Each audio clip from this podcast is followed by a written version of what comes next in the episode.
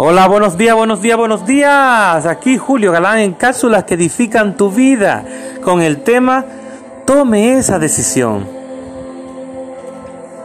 Si Dios lo ha llamado para cumplir algo que considera imposible de lograr en lo natural, es posible que el diablo lo esté bombardeando con pensamientos de duda, de temor y desánimo.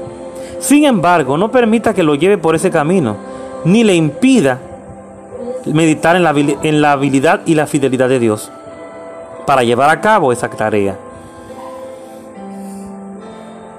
Resista la tentación de pensar en sus problemas y en la incapacidad. Eso es preocupación. Y eso no va contigo ni conmigo. Ya no pelee, descargue y relájese. Dios es, es, consciente que lo llamó a realizar algo imposible y sabe que usted tiene un problema con esa realidad y a Él no le importa por esperar mientras usted acude a su palabra y desarrolle el coraje que necesita para cumplir esta tarea. Todo lo podemos en Él que nos fortalece. No entre en pánico.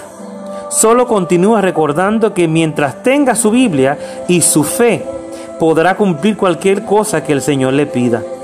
Olvide esos pensamientos de debilidad y en lugar de ello, enfóquese en la sorprendente habilidad de Dios ¡Eh, santo! Comienza a decirse a sí mismo, aleluya, Dios está conmigo. Él nunca, nunca, nunca me dejará indefenso, desamparado o defraudado en ningún momento.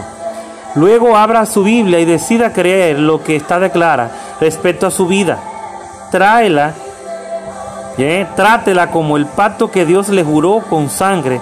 Manténgala frente a sus ojos, oídos y labios tome la decisión de calidad de no apartarse de ella hasta que el poder de Dios mismo se levante en su interior y aplaste el temor. Una vez que tome esa decisión, no habrá vuelta atrás, pues esa es lo que la llevará a la tierra prometida. En ningún momento, declare conmigo en este día, en ningún momento el Señor me dejará, ni me desamparará, ni me defraudará. Hebreos 13:5 Aleluya, tome la decisión de seguir creyendo, de creer en esa promesa que Dios le dio porque Dios no es mentiroso, Dios no miente. El asunto es que tienes que creer para que veas cumplir eh, esas promesas del Señor a tu favor. Dios te bendiga, tu hermano Julio Galán, en casos que edifican tu vida.